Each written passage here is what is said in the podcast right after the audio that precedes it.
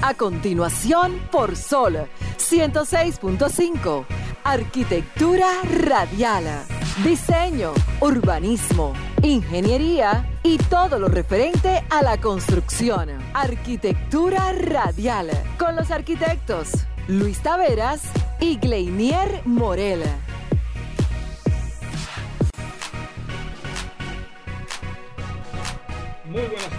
Todos bienvenidos un domingo más a su programa Arquitectura Radial, una hora. Vamos a estar compartiendo con ustedes todo lo relacionado al sector de la arquitectura, la ingeniería y la construcción de la mano de un servidor, Luis Taveras, Gleiniel Morel y Alejandro en los controles. Luego del programa de nuestros amigos Modo Opinión, seguimos nosotros llevándole a ustedes toda la información del sector construcción en República Dominicana y a nivel internacional. Hoy, señores, tenemos temas interesantes hay unas declaraciones de una asociación respecto al tema de los materiales de la construcción, el tema de agregados y cemento que va a subir. Vamos a abordarlo eso rápidamente. También hablaremos un poco sobre si los arquitectos pueden ser desarrolladores inmobiliarios. Ese va a ser mi tema central de la tarde. Así que no se muevan, que de esta manera inicia su programa Arquitectura Radial. Estimula tus sentidos, enriquece tus conocimientos. Arquitectura radial.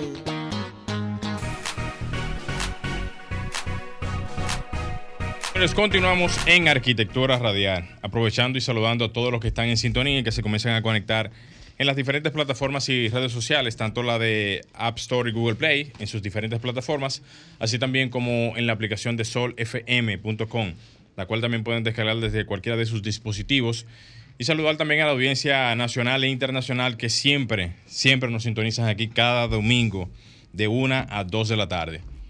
Un honor para nosotros. Así es.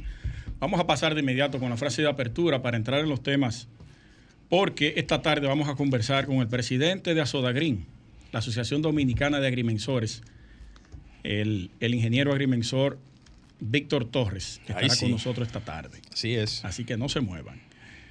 Miren, la frase es de una de las personas más brillantes que ha existido en la humanidad, Leonardo da Vinci, que dice, la belleza perece en la vida, pero es inmortal en el arte y la arquitectura. Eso se lo agrego yo. La belleza perece en la vida, pero es inmortal inmortal en el arte y la arquitectura. Qué bien. Eso es correcto. Podemos verlo a través del tiempo y las edificaciones que hemos tenido. Muy atenado lo de Leonardo da Vinci. Da Vinci. Ese ícono internacional y mundial. Sí. Todo el mundo lo conoce. De alguna u otra manera todo el mundo lo conoce. Se habla que, que esa brillantez que él tuvo de poder eh, ser escultor, filósofo, arquitecto, eh, inventor, físico y una serie más de, profesiones, fue de que a causa de una abducción que tuvo. ¿Abducción? Con, unos extraterrestres. Lo tomaron. ¿Cómo así? ¿Cómo así? Le brindaron el conocimiento y después lo regresaron de nuevo a la Tierra.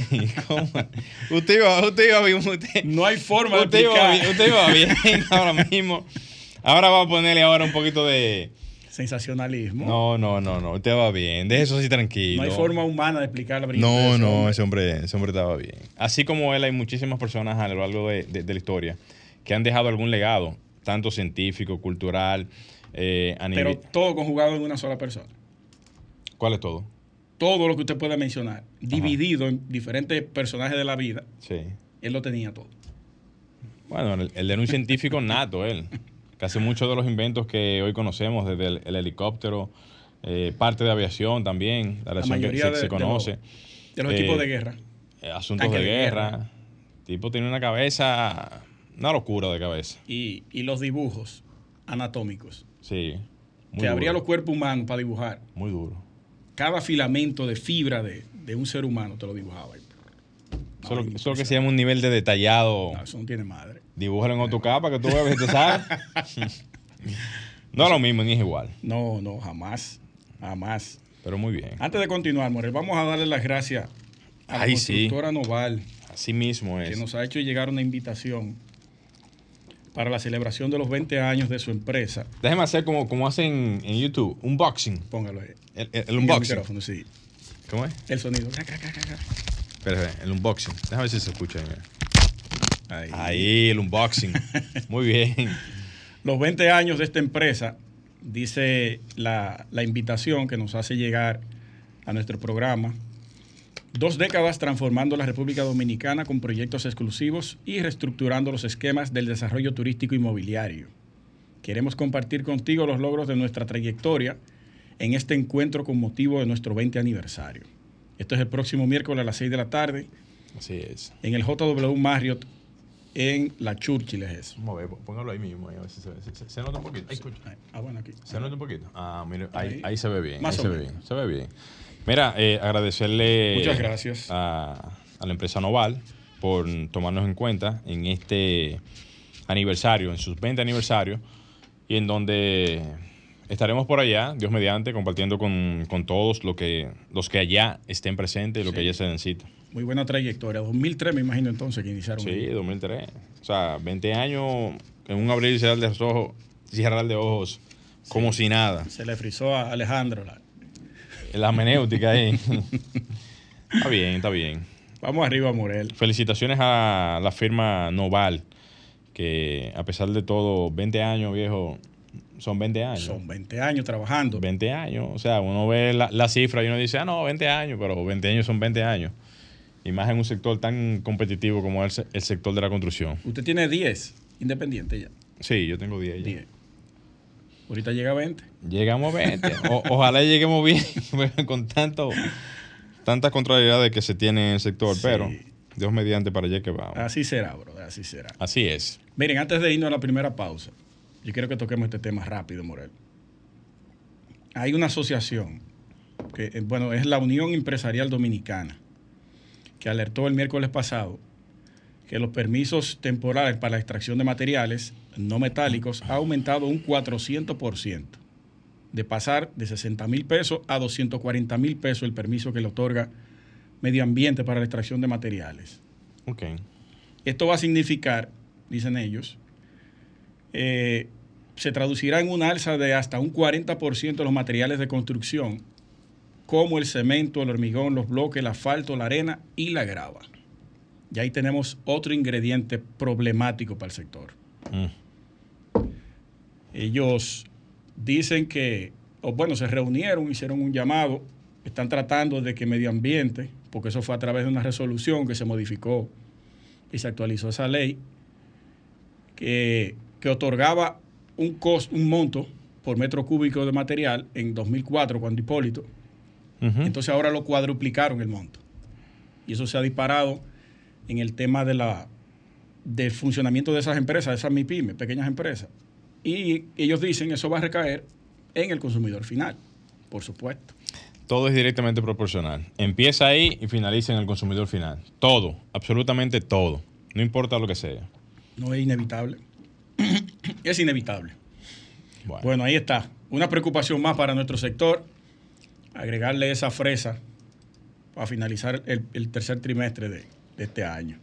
El segundo, el, segundo trimestre, exacto. Eh, nos vamos a la primera pausa, Alejandro. Vamos arriba entonces. Y regresamos con los temas centrales de esta tarde. Bien, señores, continuamos en Arquitectura Radial. Déjame yo aprovechar y mandar unos saluditos a todos los que se están sintonizando y están en el live de Arquitectura Radial, eh, como a Robert Isk, a L. Taveras, mi compañero aquí del programa de radio. Y.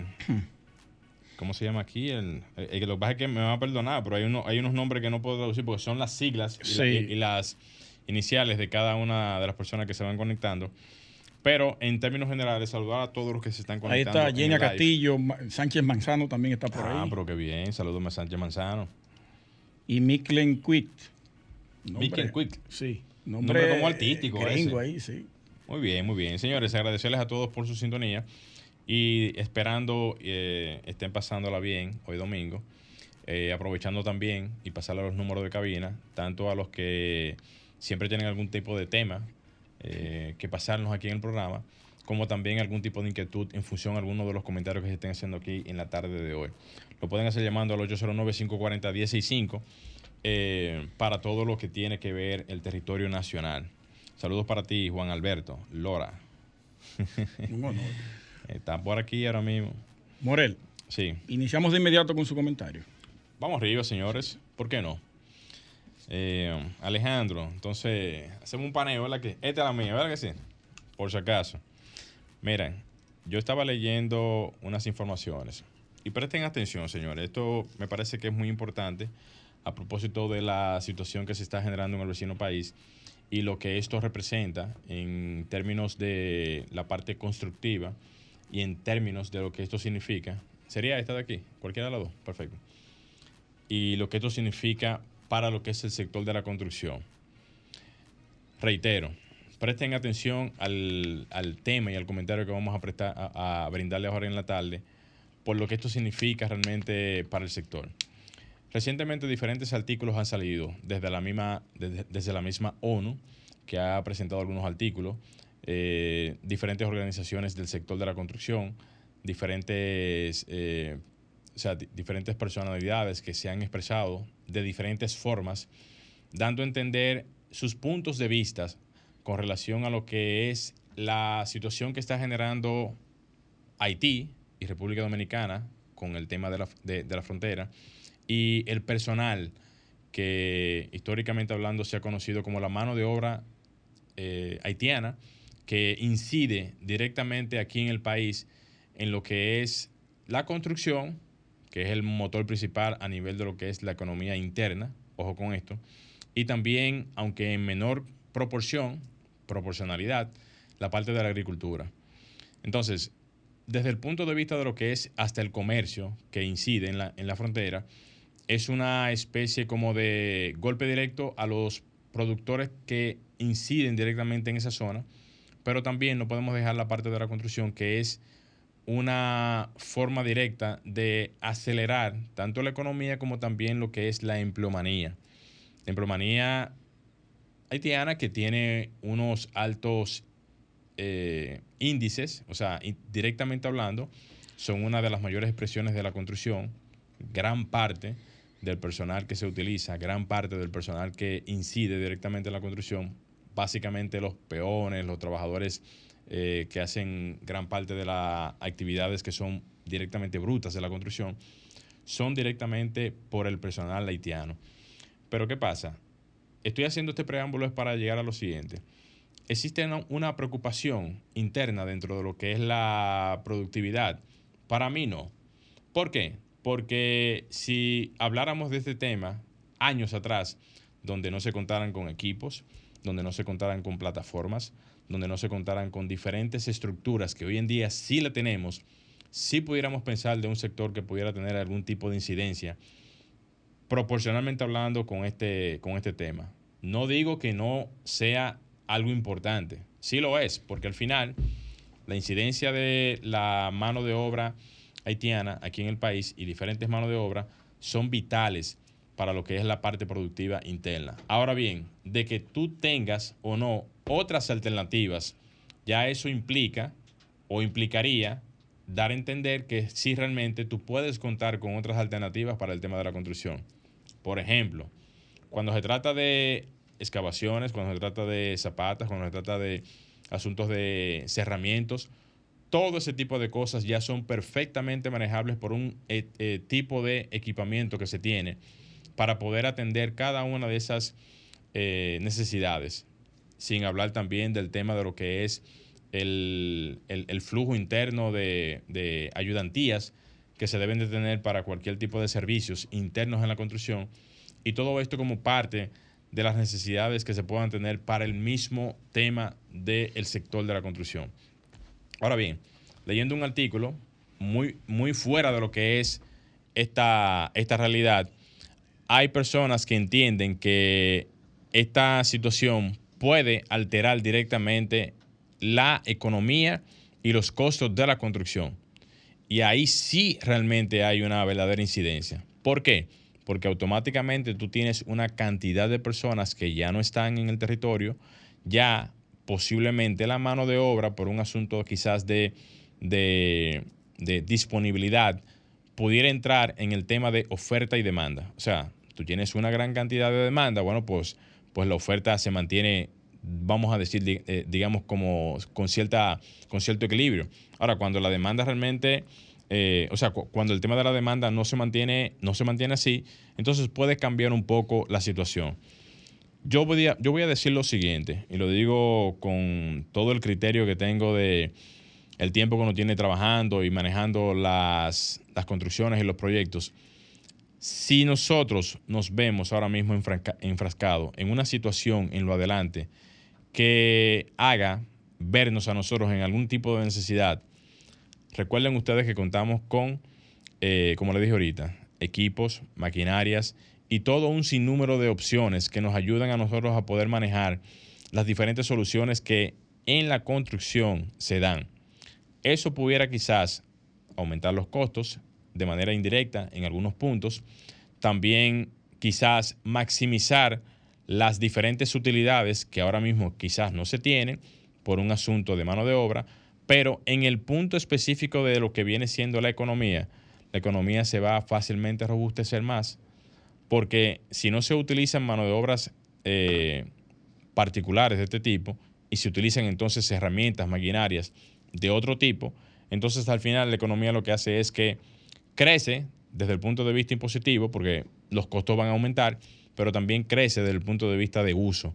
Los usos de las herramientas y maquinarias que se tienen hoy en día se podrían incrementar y esto haría que el círculo económico que se conoce y se tiene pueda mantenerse en el tiempo. ¿Qué va a pasar con esto y las construcciones? Bueno, que quizás cuando tú tengas un proyecto habitacional o eh, de otra índole, ya los costos te van a subir. Y eso puede hacer, obviamente, que ya el manejo de las inversiones tengan que tener otro tipo de montos. Eso es una realidad. Pero desde el punto de vista de lo que he estado leyendo de posible o no preocupación del sector, para mí eso no es relevante. Alcaldía del Distrito Nacional. Estás escuchando Arquitectura Radial. Bien, señores, continuamos en Arquitectura Radial. Y de inmediato, y sin mucho preámbulo, vamos a darle paso al comentario de la tarde de Luis Taveras. Sin antes, Vamos a saludar al ingeniero Alexander Holtinson, que está en sintonía. Oh, sí. Están también Ardicón, un saludo para ti. Está la arquitecta Luisa Custodio, acaba de entrar. Víctor Torres, que está con nosotros aquí. Kirsi Rojas y Esdras, arquitecto, saludo para ti. Miren, hace unos años que se viene dando un fenómeno importante en el sector de la arquitectura y la construcción y es con relación a la participación de los arquitectos como desarrolladores inmobiliarios. Eso, eh, vamos a ponerle 10 años atrás, no se veía tan a menudo. Ahora ha habido un auge de diferentes firmas jóvenes y firmas dilatadas que han dado el paso para sumarse a, esta, a este negocio de la construcción. Ellos te crean el proyecto y también participan en la elaboración, construcción y venta de los proyectos. Que eso es algo sumamente importante porque, si bien es cierto, nosotros, el sector arquitectura en República Dominicana está muy débil en, tema, en, términos de pago de honorarios, ahí estamos eh, chuecos, como se dice comúnmente, porque ni desde el CODIA han podido dar una respuesta concreta respecto al pago de los honorarios, ni hacerse respetar el tema de del cobro como profesionales de la arquitectura. Desde la Sociedad de Arquitectos nosotros hemos elaborado, que en un momento participamos con el CODIA, ese, ese documento, y lo dije el domingo pasado, un documento para el cobro de los honorarios de los arquitectos, pero solamente la parte de edificaciones. Todavía nos falta restauración, paisajismo, interiores y hay otra, hay otro capítulo, otra categoría que no la recuerdo, pero más adelante la puedo decir. Son cinco las que íbamos a trabajar, pero solamente hemos trabajado edificaciones, que está casi en su totalidad terminada. Entonces, hay varias firmas de arquitectura, amigos nuestros, que han dado el paso al tema del desarrollo inmobiliario. ¿Puede un arquitecto ser desarrollador inmobiliario? Perfectamente que sí. En principio yo no lo tenía muy claro, pero me puse a estudiar el tema y encontré un artículo muy importante o muy interesante que tiene una tabla donde resalta los puntos desde bajo, medio y alto de beneficio que puede brindar el arquitecto a un proyecto inmobiliario, a un desarrollo inmobiliario. Este recuadro dice funciones del desarrollador inmobiliario, por un lado, y en la otra parte dice idoneidad de un profesional de la arquitectura. Y ahí te lo engloba en tres, tres categorías, baja, media y alta. La primera dice, identifica, evalúa y anticipa las tendencias del mercado de los bienes raíces. Ahí lo tiene en alta, la parte del arquitecto. Lidera investigaciones que buscan detectar oportunidades de riesgo. Ahí es media. Analiza la demanda y la oferta de la competencia en su nicho. Ahí está en la parte media. Gestiona planes financieros. Ahí está en la parte baja. La debilidad más grande que tienen los arquitectos es esa. Eh, y más adelante les digo por qué. La siguiente dice, encuentra inversiones, inversionistas, contratistas y proveedores idóneos. Ahí el rango es alto. Obtiene permisos de construcción, rango alto.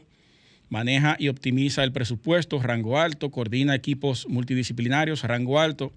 Toma decisiones tanto financieras como operativas, rango alto. Y pone en marcha modelos de negocios innovadores. Ahí también la parte es baja. Si se fijan, dentro de esas 10 categorías, 6 puede trabajar el arquitecto perfectamente como desarrollador inmobiliario. Dos de ellas, una parte media, y dos, que es el, digamos, el tendón de Aquiles de los arquitectos, la parte financiera y de negocio. La debilidad más grande que tenemos desde la formación en las escuelas. Y eso lo detalla varios, todos los artículos que, que leí, todas las investigaciones que hice, hace énfasis en que los arquitectos desde su preparación académica no tienen el conocimiento financiero ni de negocios para incursionar en esta parte. Ahí está la debilidad que obligatoriamente tiene que sumarse a un equipo multidisciplinario, que es lo más correcto, para poder trabajar de manera eh, unificada con esta parte y fortalecer ese proyecto. Pero sí, los arquitectos tienen toda la ventaja para poder ser desarrolladores inmobiliarios y yo creo que todos nosotros, y yo debería incluirme desde ya o hace tiempo, deberíamos incursionar. Morel ya compró su, terreno para comenzar a trabajar. Todos nosotros deberíamos incursionar en esta parte del desarrollo inmobiliario porque, porque solamente el diseño desde las oficinas de arquitectura no está dejando beneficios reales. El negocio está en el desarrollo inmobiliario. Así que anímense arquitectos, y eh, seguimos aquí en Arquitectura Radial. No se muevan, que venimos en breve con el invitado de la tarde. Bien, señores, continuamos en Arquitectura Radial y aprovechando y eh, dejándoles también a ustedes los números de teléfono de aquí de cabina para que si tienen algún tipo de pregunta o inquietud, o comentarios lo pueden hacer llamando al 809 que le manden fuego al ingeniero. No, no, no, no, ¿qué pasó? A, Víctor no mandaba fuego. Víctor es un hombre querido del pueblo dominicano. Señores, el número de teléfono es el 809-540-165. Vamos arriba. Yo no había visto un hombre más negociador que Víctor. No, Víctor es un estrella. Consensuador, ¿verdad? Para que no se malinterprete. No, es un Bienvenido, ingeniero. Y Agrimensor también. Presidente de Asodagri. Muchas gracias, de verdad. 2022, 2022, 2024. 2022, 2024. no, ya tenemos un año ahí. Ese es el periodo. Se nota. así es, Se nota el año. Sí, sí, sí. sí han hecho transformaciones, que eso es lo que vamos a conocer el día de hoy. Así es. Bueno, darle las gracias a, ustedes por el espacio que nos brindan siempre. Cuando yo estoy aquí me siento como en mi casa. Siéntase así, pues. Usted sabe que de la cosa y todo. no, y que tenemos ya un, lo que es una hermandad ya en lo que es la parte profesional y y siempre uno viene a refrescarse en esa parte arquitectónica con ustedes. Ahora, Víctor ha pasado por aquí, por el arquitectura ya como cuatro o cinco veces Esto es suyo aquí. Más o menos. Como cuatro veces, creo Como cuatro veces, Sí, sí, sí, qué bien. Excelente. Vamos arriba entonces. Bueno, la Asociación Dominicana de Agrimensores ha ido eh, transformándose, ha ido creciendo. Eh, tenemos una serie de, pudiéramos decir, de, de, primicias, eh, de beneficios para lo que son los agrimensores de República Dominicana. Y también decirle de que ya nosotros tenemos nuestra puerta abierta, tenemos un local. Local, ¿verdad? Eh, totalmente equipado, completo, eh, salón de reuniones, un buen lobby. ¿Dónde está ubicado el local? Eso está en la Nuña de Cáceres, en la Plaza Mirador Sur, local 313. O sea, está en un sitio céntrico. Donde los agrimensores pueden visitarlo, reunirse con cualquier cliente eso es un local que no tiene que mediar a, ah, ningún, a, ninguna oficina Sí. De profesional. Vaya a verlo cómo va eso. Ah, no, va. no, es para, es para hacer una equiparación aquí ahora Víctor, mismo. si yo como un usuario común que quiero construir o quiero delindar un terreno, ¿puedo acercarme a, a la oficina de Soda Green? Claro que sí, pero déjame darte una primicia muy buena. Adelante. Nosotros, hace ya apenas menos de un mes, a través de una resolución de la Junta Directiva de la Asociación, designamos un consultor jurídico para la Asociación Dominicana de Agrimensores. ¿Sabes que a veces hay agrimensores que se ven envueltos en, Sí. en que se le vulneren sus derechos? Y de hecho nos está acompañando aquí, que es el licenciado Franklin Mercado. Ese, ese, ese abogado, un abogado joven, porque estamos emprendiendo y queremos dar oportunidad a la juventud. Ese abogado eh, está preparado, eh, eh, se, se está fortaleciendo lo que son la- las normas reglamentarias de los registros inmobiliarios. Pero cualquier profesional que se vea vulnerado en su derecho sabe que ya puede pasar por la asociación sin ningún costo y se le va a dar el servicio. Excelente, Wow, excelente. Pero tremendo eso. Vaya anotando eso porque hable con la presidencia de la SAL que tenemos que hacer una gestión parecida. Nosotros tenemos un abogado. Ajá. Sí, sí, sí, sí. sí. Bueno, también tenemos al presidente aquí que puede servir de cualquier tipo de, ¿verdad? de asesoría. No, y que eso eh, salió porque no hace ni siquiera un mes unos agrimensores fueron sometidos eh, por la Procuraduría y por el y a través del a través de, de, mensura catastral Ujú. al CODIA por una irregularidad que en verdad nosotros estuvimos revisando el caso y consultando con el consultor, el licenciado Franklin Mercado, eh, vimos de que esos agrimensores no tienen la culpa. ¿Por qué? Porque No tienen la culpa. no, no la tiene. Ok. Y les voy a explicar. Y ustedes que son arquitectos, miren. El agrimensor es oficial público al momento de que va a ejecutar una operación catastral de mensura, de mensura nacional. Llámese un delinde, llámese una subdivisión o un Actualización o- también. o una actualización o un régimen de condominio. Sí. que resulta que los constructores, ¿no verdad? A través de su arquitecto, son los que le dan el seguimiento para lo que son la aprobación de los planos en el Ministerio de Vivienda, ¿no? Usted me corrige.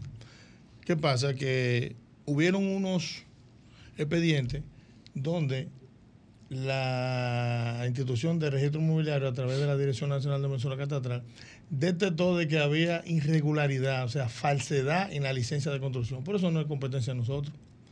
O sea, el agrimensor, Claro que no. el agrimensor no ejecuta No. licencia. Entonces ellos solicitaron al MIBE mediante una correspondencia para que certifique si esa licencia era correcta o no. Y parece que MIBE identificó y dijo no, que eso no ha pasado por ahí, que eso, eso, eso, Se eso- desvinculó de lo que era el tema de aprobación. Sí, que no era real, que era falso. Entonces, Mensura lo que hizo fue que, como el agrimensor es oficial de carácter público, al momento de ejecutar, esos- ejecutar esos trabajos, jaló por la soga más, más, Más corta. Más corta y interviene el agrimensor, pero es un error. Porque el agrimensor, si Mira, tú me eh, contratas eh, a mí eh, como profesional, Sí, pero ahí, ahí hubo una falsificación. De, de, ¿Y de dónde salió punto, entonces? Esa falsificación de emi- emisión de, De de aprobación de permiso.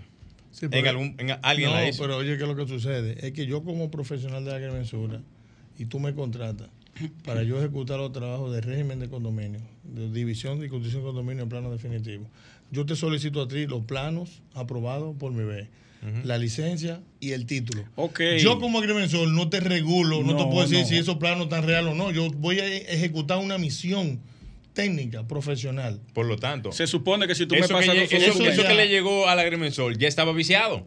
Pero Sí, sí. exactamente. Por lo tanto, ¿quién lo vició? bueno, esa, pa- esa parte ahí no la manejamos. No, Pero claro, lógico. Pero esa que- esa es la pregunta que hay que dejar en el aire. Eh, eh, ¿Quién lo- la vició? Exactamente, entonces nosotros eh, automáticamente vimos esa acción. Nos preocupó porque me puede pasar a mí, le puede pasar a cualquier A profesional. cualquiera le puede pasar eso. Entonces lo que hicimos fue que nos reunimos con nuestro consultor jurídico, el licenciado Franklin Mercado, y extendimos una carta al ministro Carlos Bonilla para que eh, no- no- nos reciba y buscar una solución armonio- eh, armoniosa, vamos a decir, eh, eh, salomónica, con la arquitecta Vivian, ¿no? Ujú. Viven Reyes. Vivian Reyes, que es la que maneja esa parte, pero todavía estamos esperando. Parece que Carlos Bonilla está muy ocupado, hace casi un mes que le hicimos esa, comunica- esa- esa comunicación. y todavía estamos en, en- en espera. Nosotros lo que queremos es eh, buscar una solución de que eh, el agrimensor, antes de ejecutar cualquier trabajo, a través quizás de un sistema, una Pueda plataforma, validar. pueda validar con el Como un código de barra. o con un sello, le ponen un sello y que Un ese sello sello, lleve un sí. número, que Ujú. entra a la plataforma de nivel, no sí, sé qué. que ustedes lo pone, busquen, y ya. Pone eh, eh, contratista o, o proyecto tal.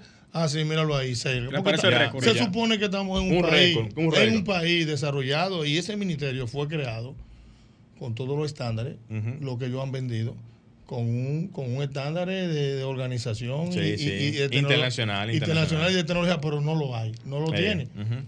¿Tú sabes por qué? No lo tiene. Porque ahora mismo yo entro. Ustedes saben algo, que desde la gestión de Balaguer hacia ahora, ¿cuántos proyectos se han, se han ejecutado? Desde el INVI a lo que hoy es el Ministerio de Vivienda. ¿Cuánto?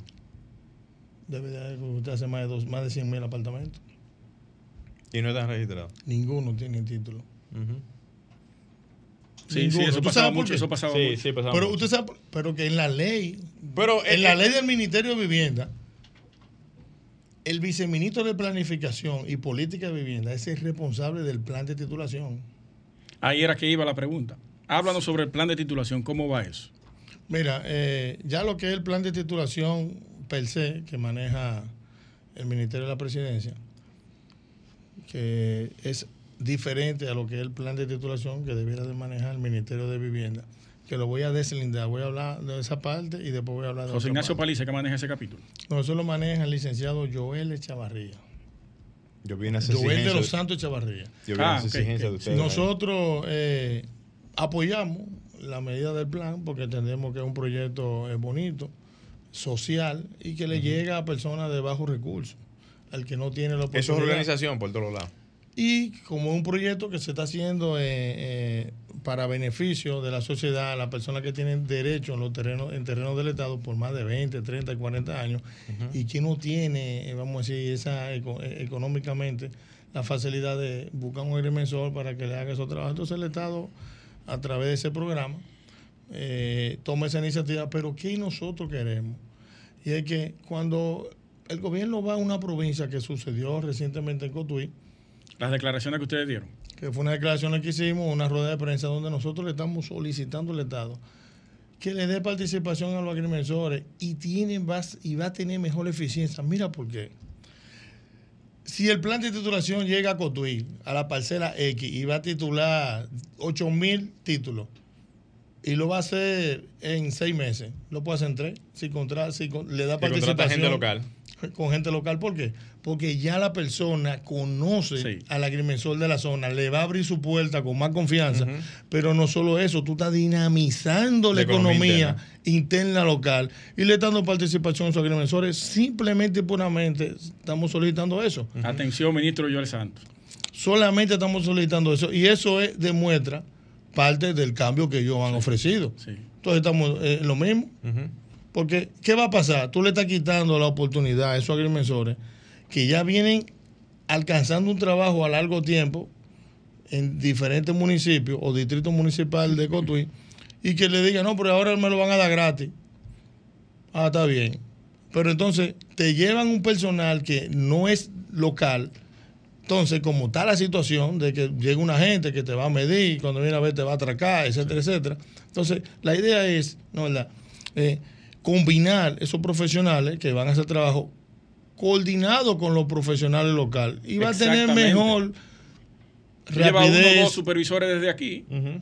o contrátalo como O fiscalizadores para que, Son subcontrataciones también, pueden ser. que no pierden nada, al contrario, gana el Estado, gana Cotuí y gana los profesionales. Pero me refiero a Cotuí como ejemplo, ¿eh? eso se está desarrollando en, en- en- A nivel en- nacional. A nivel nacional. Entonces, ¿qué es lo que nosotros estamos solicitando? Nosotros estamos solicitando que se le dé la participación a esos profesionales.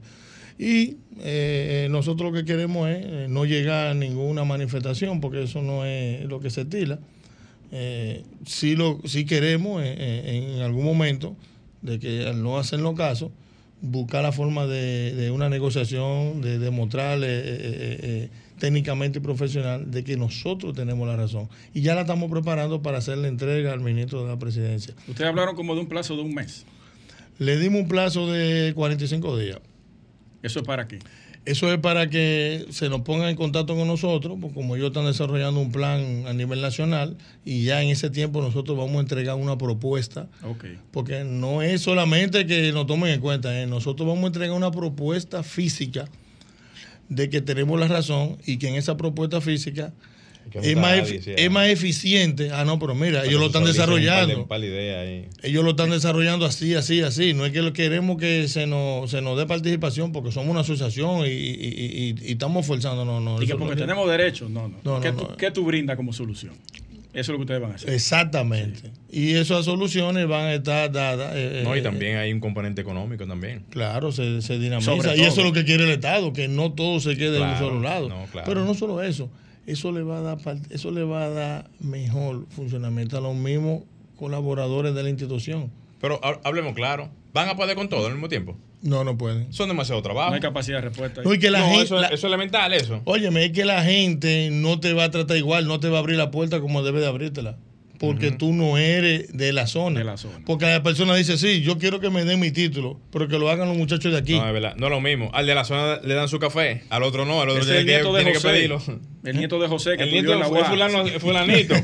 ven, dale para acá, ven. Eso es así. Entonces, mira, con, Hay una rela- empatía, con eh. relación a lo que es el plan de titulación del Ministerio de Vivienda, que ellos son el órgano responsable que está en la ley de la creación del Ministerio de Vivienda, se entendía que al que crearse ese ministerio donde se fusionaron esas dos instituciones, tanto el INPI como eh, Oficina de Ingenieros. Supervisores del Estado, OISOE, no- nosotros haciendo un análisis, un estudio, donde estamos ya eh, un 45% de ese trabajo que estamos desarrollando, desde las construcciones, desde Joaquín Balaguer hasta la fecha, hoy Luis Abinader, un 97% de sus apartamentos no tienen título. Y la mayoría de los títulos de los derechos están en una bóveda del Ministerio de Vivienda. Pero tú sabes qué es lo que pasa.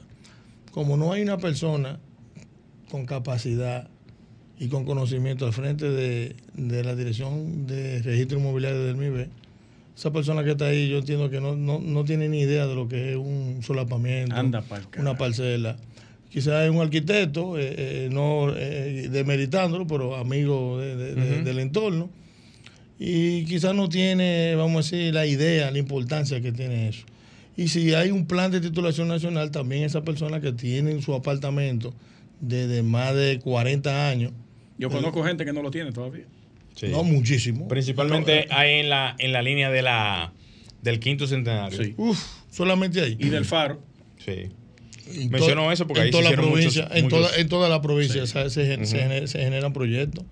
Y eso también, eh, ese es un proyecto también que sería muy bonito, eficiente, y que la persona quizá que le ha hecho alguna inversión, algún remozamiento a esos apartamentos, Luis, quisieran tener también su título para mañana convertirse en, en, en, persona activo financiero. Pero en- eh, algún eh, momento, eso, eso es tan importante que ahora mismo, y corrígeme en esa parte, registro inmobiliario está solicitando para cualquier tipo de traspaso o venta de inmueble que tú tengas toda la información hasta de asuntos estructurales de, de la edificación, tramitación y datos que anteriormente no se, No no solicitaban. no se solicitaban para tú poder hacer un traspaso o venta de un, de un inmueble. ¿Es así o no es así? Sí, pero tú Y sabes, eso, eso ayuda mucho a que Interesante eso. eso ayuda mucho a que se regularice cualquier edificación que no cumpla con la estandarización de los procedimientos de, de, de Constructivo, tramitación sí. constructivo. Pero hay algo que ustedes no han visto y que yo estoy visualizando más allá. Ese proyecto de titulación inmobiliaria de MINE, de MIBE, no solamente va a beneficiar a los agrimensores, sino va a beneficiar un gran porcentaje de arquitectura. Y te lo voy a demostrar, mira cómo. Esos proyectos cuando se ejecutan, se ejecutaron, lo hace el Estado, lo hizo el Estado, ¿no verdad? Quizás no pasaron por una norma, un tamiz de un plano de aprobación, no sé qué, que una licencia, etcétera, etcétera. Pues ahora, para tú poder hacer la división y construcción de condominio, tú necesitas hacer un trabajo conjuntamente con un agrimensor y con un arquitecto. Y Porque el arquitecto va a tener que hacer un ASBIL. Sí. Me corrigen si lo Sí, dije así- bien. no, ¿eh? sí, sí, así un. ASBIL. ¿Para qué? Para que entonces se pueda confeccionar esos planos de acuerdo al levantamiento. Para presentarlo. Levantamiento. De acuerdo al levantamiento que el agrimensor le va a entregar Sí. eh, eh, eh, eh, georreferenciado. Entonces viene el arquitecto, hace un ASBIL, reconstruye los lo, lo- los planos de ese proyecto que se supone que de los 70 y pico tal vez no aparece, pero para, poder, eh, eh, vamos a decir, actualizarlo, someterlo a, a- a la institución correspondiente, que es el mismo MIB, Ujú. Generar su licencia, quizás se puede generar una ventanilla única para, para los Ese de vulnerabilidad, de, Ajá. de- de- Vulnerabilidad. de vulnerabilidad, eh, etcétera, etcétera. Y ahí se va a beneficiar el agrimensor que va a ejecutar los trabajos técnicos y el arquitecto que, va a trabajar esa La parte. parte de Es levantamiento. todo un engranaje. Sí, tiene Totalmente. que juntarme ahora a la arquitecta de Josuna, a la presidenta de, de, Sí. de, de- de la SAR, y al ingeniero agrimensor Víctor Torres, para que Pudiéramos esa- elaborar una propuesta en conjunto esa, y esa llevarla sinergia- de la mano. Esa sinergia de información, llevar en conjunto dos fuerzas unidas, encaminado a un solo, a un solo, a una sola Que dirección. beneficia a los dos sectores. Claro, lógico. ¿Tú te imaginas no, el MIBE haciendo sorteo, tanto agrimensor como el arquitecto, de tal proyecto? Señores, tenemos más de dos y tres proyectos por municipio. Ya está por, hay distritos pero municipales que no. se construyeron 80 apartamentos. Pero no proyecto pequeño, proyecto grande. Proyectos, por ejemplo, toda la literal Grande. sur, el este, el norte, eh, el Cibao Central, Son grandes. el distrito, Son Gran Santo grandes, Domingo, son son grandes. muchos proyectos que se han ejecutado. grandes, Entonces, sí.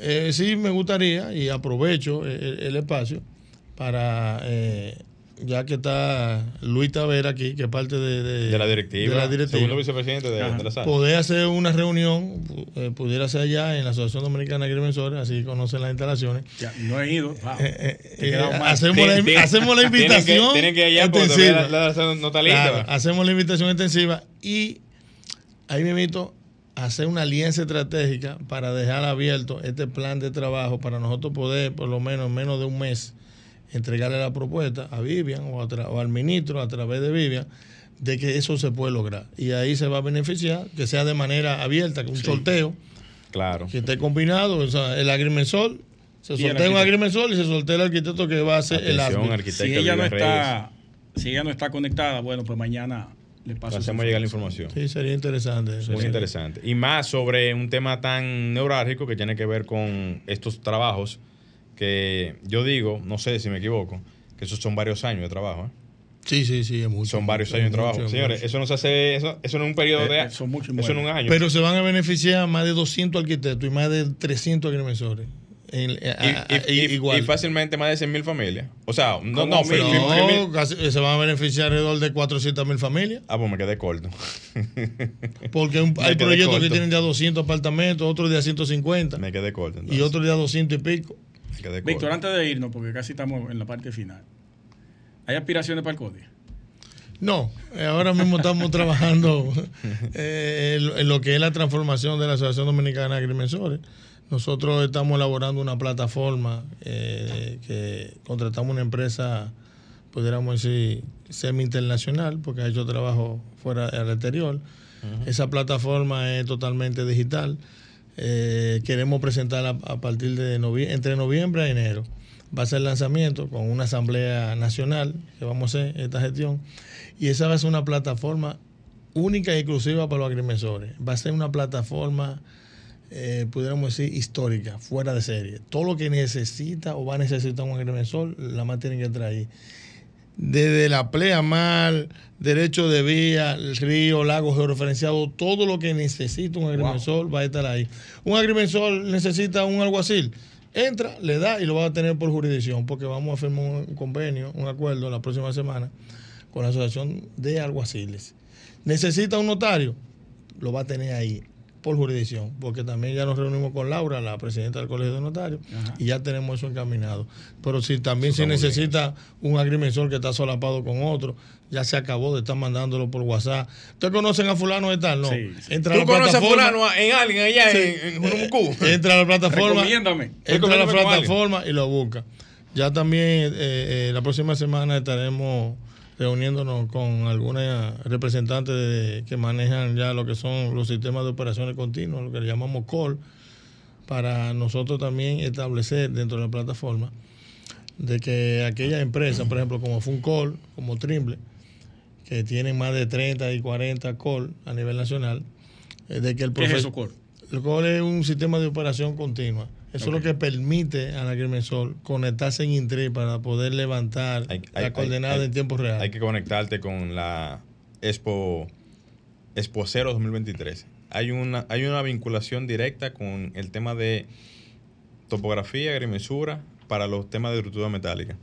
Eso es ahora en octubre. El 23, 20 del, 20, del 20 al 22. del 20 al 22. ¿Dónde va a ser eso? Eso es Santiago. Santiago. Ah, no, no. Te queda cerca mismo ahí. Si no, le podemos ahí. mandar eh, una, una carta. Te voy a poner en contacto de- no- desde hoy. Es no- interesante porque eso es un nicho No, y importante. para- podemos tener nosotros nuestro, nuestro stand allá también y, y, Ahora mismo te dejo los contactos. y cualquier eh, información que sea prudente. Y además, acuérdense que la parte de agrimensura es, vamos a decir, es de la mano con lo que es la arquitectura y la construcción per Ujú, se. Per se. Una, una no funciona sin la otra. Es, Así cor- es. es- es- es correcto, Sí. eso es 100%. Entonces, mire, para concluir ya con lo que es esa plataforma, esa plataforma, eh, yo estoy emocionado, porque ya hemos visto alguna, algún 40%, 45% ya de lo que se ha ido desarrollando. Y eso me ha dejado a mí una emoción, eh, wow. Que cuando el agrimensor entre ahí, no va a querer ni siquiera salir de ahí, porque se va a mantener navegando. Todo lo que tú necesitas lo va a encontrar. Incluso hasta los precios de cualquier predio, de cualquier área, cualquier sector. Ahí va a estar. Va a estar ahí porque lo vamos a hacer eh, eh, dentro de un sistema de información geográfica con una capa de una plata, de una cartografía. Claro, el Catastro Nacional tiene su cartografía pública y abierta. Vamos a firmar un acuerdo con ellos para que también nosotros podamos fortalecer esa parte en tiempo real. Excelente. Que sirva como de comparable, Sí. que la persona pueda comparar. Ah, bueno, en esta calle vendieron a 40 mil pesos el metro de construcción en una evaluación. Bueno, dentro de dos años tú dices, bueno, por ahí vendieron, mírala ahí. Lo vendió el, el fulano de tal, tal, talzador. Entonces ya tú puedes hacer una Comparaciones. una comparación y, y poder también determinar esa plusvalía en, eso, en ese periodo Eso, de tiempo eso es un palo. con la tarifa que tiene el Banco Central, porque usted sabe que para tú poder esto, hacer una comparable, el Banco Central te da unos índices Sí. que te permite calcular el tiempo desde el uso hasta el tiempo actual, para Excelente, tú poder saber excelente. la comparación que tiene.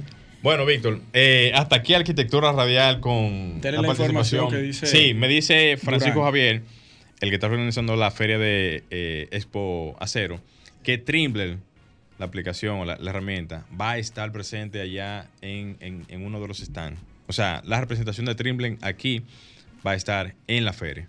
Me dijo que te pasara la información. Señores, hasta aquí Arquitectura Radial. Agradecerles a, a todos por, por la sintonía, también a los presentes aquí que están aquí con nosotros, al igual que también al ingeniero agrimensor Víctor Torres, Torres. presidente de Asoagril, por participar con nosotros y darnos de su tiempo y darnos toda la información para los agrimensores. Siempre es un honor, hermano. Así es. Gracias a todos, gracias a todos y nos veremos el próximo fin de semana. Luis Taveras, Glenn Morel y Alejandro en los controles. Hasta aquí, Arquitectura Radial, con Luis Taveras y Gleinier Morel, por Sol 106.5.